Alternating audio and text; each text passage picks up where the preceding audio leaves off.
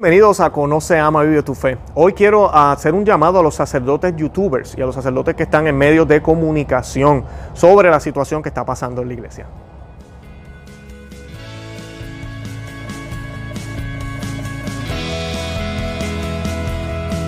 Bienvenidos a Conoce, Ama y Vive tu Fe. Este es el programa donde compartimos el Evangelio y profundizamos en las bellezas y riquezas de nuestra fe católica. Les habla su amigo y hermano Luis Román y quisiera recordarles que no podemos amar lo que no conocemos y que solo vivimos lo que amamos.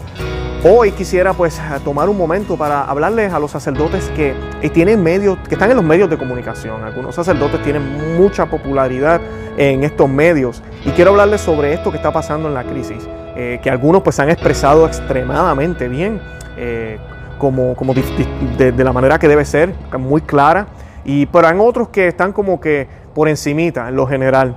Y entendemos que estamos preocupados por la situación y no queremos que nadie se vaya de la iglesia, pero tenemos que hablar claro. Y de eso es lo que yo quiero hablar en el día de hoy. Pero antes de hacerlo, yo quisiera que nos encomendemos a la Santísima Virgen. Y esto lo vamos a hacer en el nombre del Padre, del Hijo y del Espíritu Santo. Amén. Oh María, haced por vuestra mediación podamos acercarnos a vuestro divino Hijo. Haced que por vos sea dado al mundo nos reciba también por vuestra protección. Vos que sois nuestra reina y nuestra mediadora, dignaos recomendarnos y presentarnos a vuestro Hijo adorable. Os lo pedimos por la gracia con que habéis sido honrada y por la misericordia con que os habéis manifestado al mundo. Hace que el que por vuestro medio sea revestido de nuestra miseria nos haga por vuestros méritos partícipe de su felicidad y de su gloria. Esto lo pedimos en el nombre de Jesús. Amén. En el nombre del Padre, del Hijo y del Espíritu Santo. Amén. Bueno, este video eh, voy a hacerlo bastante breve. Lo que quiero hablar es un poquito sobre las reacciones de los diferentes sacerdotes, eh, incluyendo al tocayo.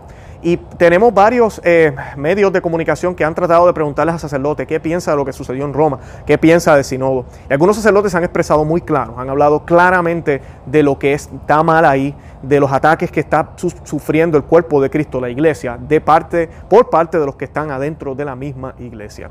Y pues yo quisiera pues pedirle encarecidamente a los sacerdotes, con todo el respeto que ellos se merecen, que hablemos claro. los otros días estaba mirando la respuesta de un sacerdote y es la respuesta que hemos dado aquí también. Y obviamente esa es la respuesta, esa es la primera respuesta que podemos dar, pero no podemos quedarnos ahí. Y él hablaba de cómo, primero que nada, eh, nosotros debemos ser fieles a la iglesia. Muy bien, nosotros tenemos que ser fieles a la iglesia. Él hablaba de cómo eh, la tormenta y Jesucristo estaba en la barca y se quedó dormido y cómo los apóstoles empezaron a tener miedo y no se daban cuenta que Él estaba ahí. Y Él explicaba cómo nosotros los católicos debemos tener esa mentalidad de que a pesar de que todo parece que se está hundiendo, Cristo sigue con nosotros en nuestra iglesia. Eso es exactamente también lo que decimos en todos estos, en, mi canal y en, yo estoy seguro que muchos de los canales que estamos siguiendo esta noticia de lleno. También Él hablaba de cómo Jesucristo pidió por Pedro y ora por Pedro, ¿verdad? Y le dice a Pedro, Pedro, Satanás ha pedido, ¿verdad? Permiso. Para, para hacerte caer y yo voy a pedir por tu fe para que ni tú ni para que tú puedas sostener a tus hermanos, ¿verdad? Estamos hablando de que el Pedro tiene una misión especial. Y Jesucristo ora por él y él, él exhortaba, el Padre exhortaba y diferentes sacerdotes he escuchado también diciendo lo mismo, a que oremos por el Papa, que ese es nuestro deber, que nosotros no estamos aquí para juzgar al Papa. También es nuestra postura aquí en el Conoce, Ama, Vive tu Fe. Y lo hemos dicho muchísimas veces, de que debemos orar por el Santo Padre, seguir el ejemplo de Jesucristo y orar por el Papa, orar por él porque es un hombre, es un hombre y nadie es perfecto, nadie lo es. Así que debemos orar por él eh, para que él pueda ejercer su función como debe ejercerla, porque a la larga, al final del día, cuando se acabe su vida, Él tendrá que rendirles cuenta a Dios y es un alma más y nosotros estamos preocupados por las almas de, de, también de Bergoglio y de todos los papas que han pasado por la historia. Además de esto, y de los obispos y sacerdotes. Además de esto, también he escuchado sacerdotes que siempre, ¿verdad? Y católicos que mencionan la frase, no, las puertas del infierno no prevalecerán contra ella. Muy cierto también, y lo hemos mencionado aquí muchísimas veces. No podemos alarmarnos, no podemos pensar que este es el fin de la Iglesia Católica y que ahora nos tenemos que ir corriendo y que las promesas de Cristo no se cumplieron. Al contrario, la Iglesia es el cuerpo de Cristo y Cristo es santo. O sea que la iglesia es santa, Cristo es eterno, o sea que la iglesia es eterna y Cristo es indestructible, o sea que la iglesia es indestructible y hemos visto eso a través de la historia. Cuántos malos obispos, sacerdotes, eh, eh, problemas con el papado, eh, cuántas cosas han pasado en la iglesia también que han sido malas, no, no la mayoría para nada, pero ha pasado y la iglesia no se ha caído, la iglesia sigue existiendo y mucha gente se pregunta, pero ¿cómo es posible? Bueno, porque la iglesia no es algo creado por el hombre, la iglesia católica fue fundada por, el, por Dios mismo hecho hombre y por eso jamás va a ser destruida, jamás va a desaparecer y tú y yo estamos llamados a permanecer en ella si queremos ser salvados, o sea que no podemos tener duda de eso. Ahora, me escuchen bien, el demonio sabe esto. Y el demonio lo que va a hacer es confundir las almas que están dentro del cuerpo de Cristo. Y eso sí Él lo puede hacer. Él lo puede hacer, porque tú y yo tenemos libertad de albedrío y Él se aprovecha de eso para confundirnos. Y sabemos, hay que estar ciego para no admitir que hace 100, 200 años, 500 años, el catolicismo que se vive hoy en día no es el mismo. No lo es. Maybe algunas bases son las mismas, pero no lo es. Y no estamos hablando de cultura, no estamos hablando de estrategia, estamos hablando de menos ayuno, estamos hablando de una misa completamente diferente, estamos hablando de cómo se, se, brindan los sacramentos completamente diferentes, estamos hablando de homilías completamente diferentes, estamos hablando de una vida de católicos completamente diferente. ¿A qué me refiero? Bueno, ya no se practica la modestia. Usted va a una iglesia y usted ve mujeres en minifalda, en pantalones cortos, hombres en pantalones cortos y en chancleta. No hay modestia, ya eso no importa. Tampoco se practica el domingo, el no trabajar los domingos, ya eso no importa. ¿A quién le importa eso? El nombre de Jesús se, dice a todo lo que da como si nada. A nadie le interesa realmente respetar el santo nombre de Jesús. Eh, además de esto, la Santa Misa. ¿Usted se imagina a, a Padre Pío dándole la comunión en la mano a la gente? ¿Usted se imagina una cosa así? Un hombre que tenía las estigmas. ¿Usted se imagina a San Agustín recibiendo la Sagrada Comunión en la mano ¿Ok? ¿Y de pie? No, yo no me lo imagino. Yo no me imagino a ninguno de los santos de esa forma. Sin, el velo se ha perdido completamente. Todo este tipo de cosas que existían antes. Y la gente dirá, no, pero es que estamos progresando. Los tiempos cambian. Que el Espíritu Santo se equivoca. El Espíritu Santo se equivocó hace dos mil años y ahora en estos tiempos donde supuestamente estamos mejor y ahora pensamos mejor, ahora florece la iglesia. ¿Estamos seguros de eso? Cuando ahorita tenemos menos vocaciones, menos órdenes religiosas. Cada día son más las iglesias y los monasterios y los lugares de católicos que se cierran. Tú me vas a decir que nosotros estamos en posición para empezar a decir que no, esta es la forma en que el Espíritu Santo siempre quiso las cosas o esto es obra del Espíritu Santo. ¿Estás seguro? ¿Estás seguro cuando vas a una iglesia y te dicen que aquí se puede hacer esto, pero en otra no se puede? Que estamos ya casi perdiendo la universalidad entre parroquias. No la universalidad de la iglesia en presencia, porque la iglesia siempre va a ser universal. Es una promesa de Cristo también. Pero la, diferencia entre parroquia y parroquia, tenemos que ver eso también, tenemos que ver todas esas cosas. Entonces, a mí me da pena cuando yo escucho a la gente viendo, ¿verdad? Dicen, no, es que las puertas del infierno no prevalecerán contra ella, pero podemos estar enredados, podemos estar confundidos dentro de ella. Es por esto que Jesús también dice, cuando el Hijo del Hombre vuelva, a encontrar la fe en la tierra. ¿A qué se refiere? Entonces la iglesia no va a existir. Se refiere a esa fe. Estará aquí presente. ¿Tendremos la verdadera fe? ¿Seguiremos la verdadera fe? ¿O nos vamos a dejar llevar por las corrientes? Eh, eh, eh, de eso es que él está hablando, exactamente de eso. Además de esto, vemos cuando él da la parábola, ¿verdad? Del gran banquete donde vienen a tocar la puerta y, cuando ellos llaman por el Señor, el Señor le dice, yo no los conozco, y le dicen, pero es que nosotros cenamos y bebimos contigo. O sea, que estos son católicos, que, comieron del cuerpo y bebieron de la sangre del Señor. Y el Señor le dice, yo no los conozco. ¿Por qué? Porque no se trata de estar dentro de la iglesia solamente, se trata de vivir la fe como el Señor nos las enseñó. San Pablo en sus cartas le dice a Timoteo y habla muy claramente de esto, sigue lo que te enseñé, sigue las cosas al pie de la letra, ¿ok? Sigue la tradición y lo que está escrito. ¿ok? ¿Por qué San Pablo insiste en esto? Porque él sabe que de generación en generación no queremos perder nada, queremos que las cosas queden igual. Hoy en día se nos habla desde Roma que las dogmas, tenemos que escoger entre las doctrinas y Dios. No, vamos a escoger a Dios mejor.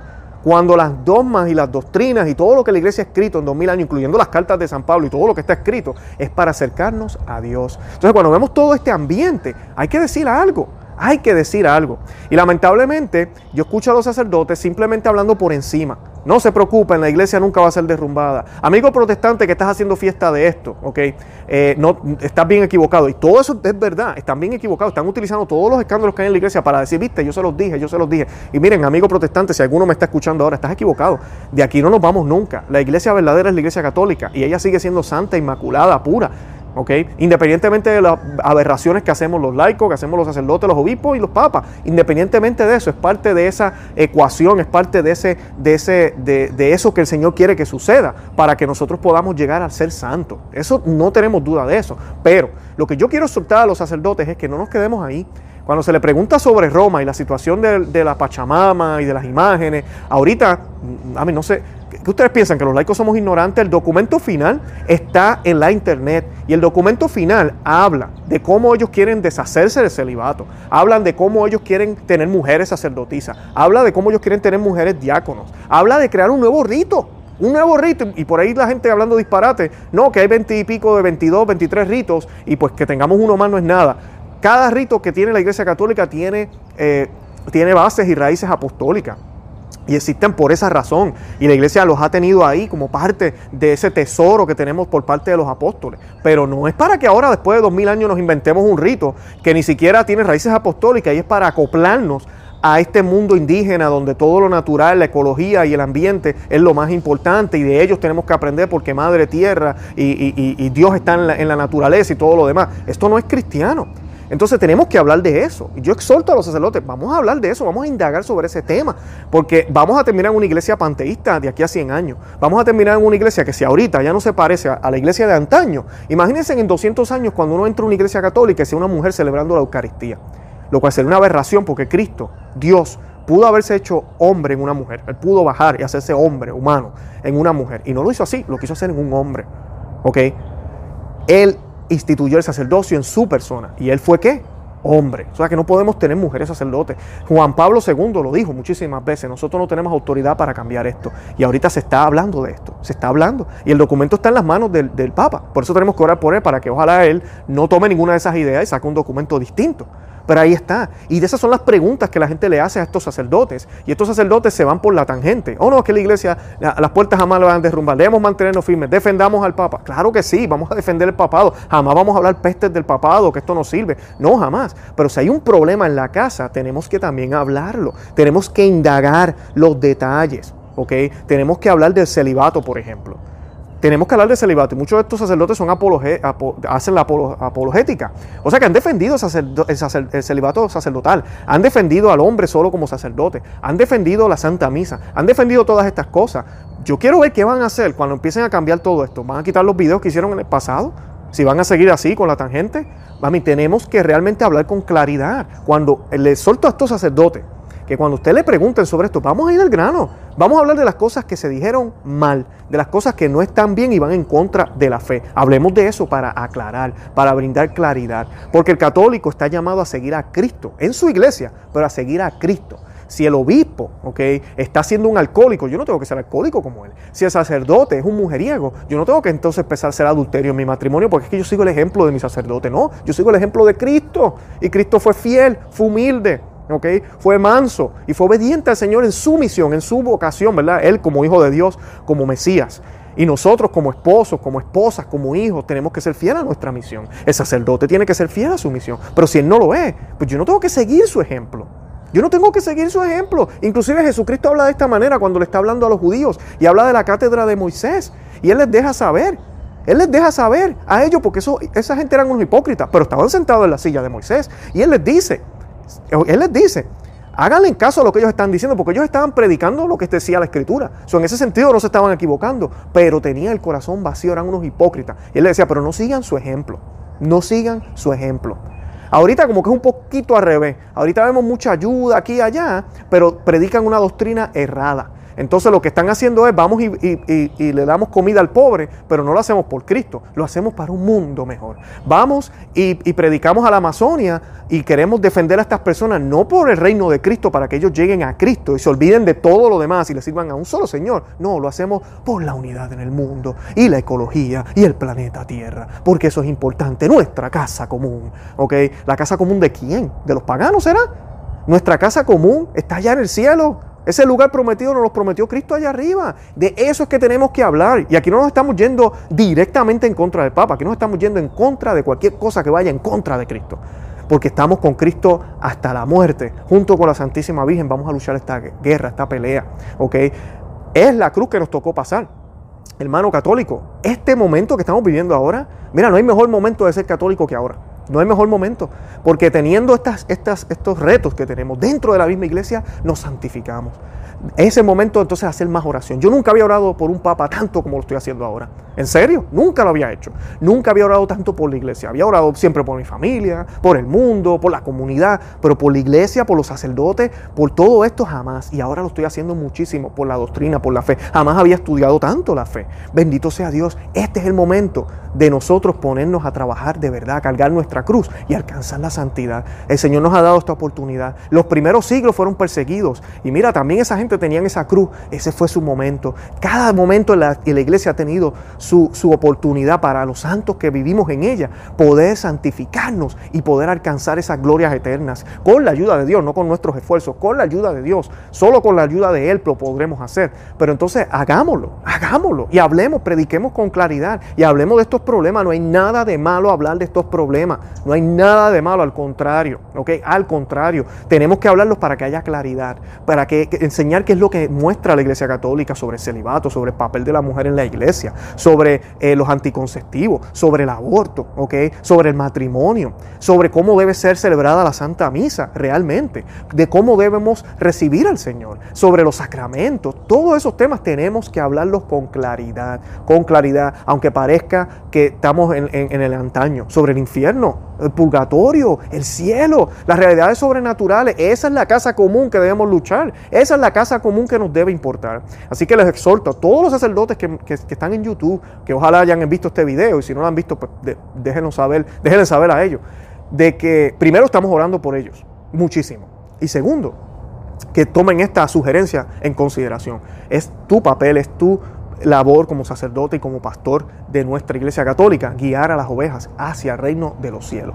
No ser políticamente correcto y caerle bien a todo el mundo. Bueno, los amo en el amor de Cristo. Los invito a que visiten nuestro blog conoceamavivetufe.com, que se suscriban aquí en el canal en YouTube, también que nos sigan en las, cualquiera de las aplicaciones de podcast y nos busquen por Facebook, Instagram y Twitter. Y nada, los amo un montón. Gracias por seguirnos y Santa María, ora pro nobis.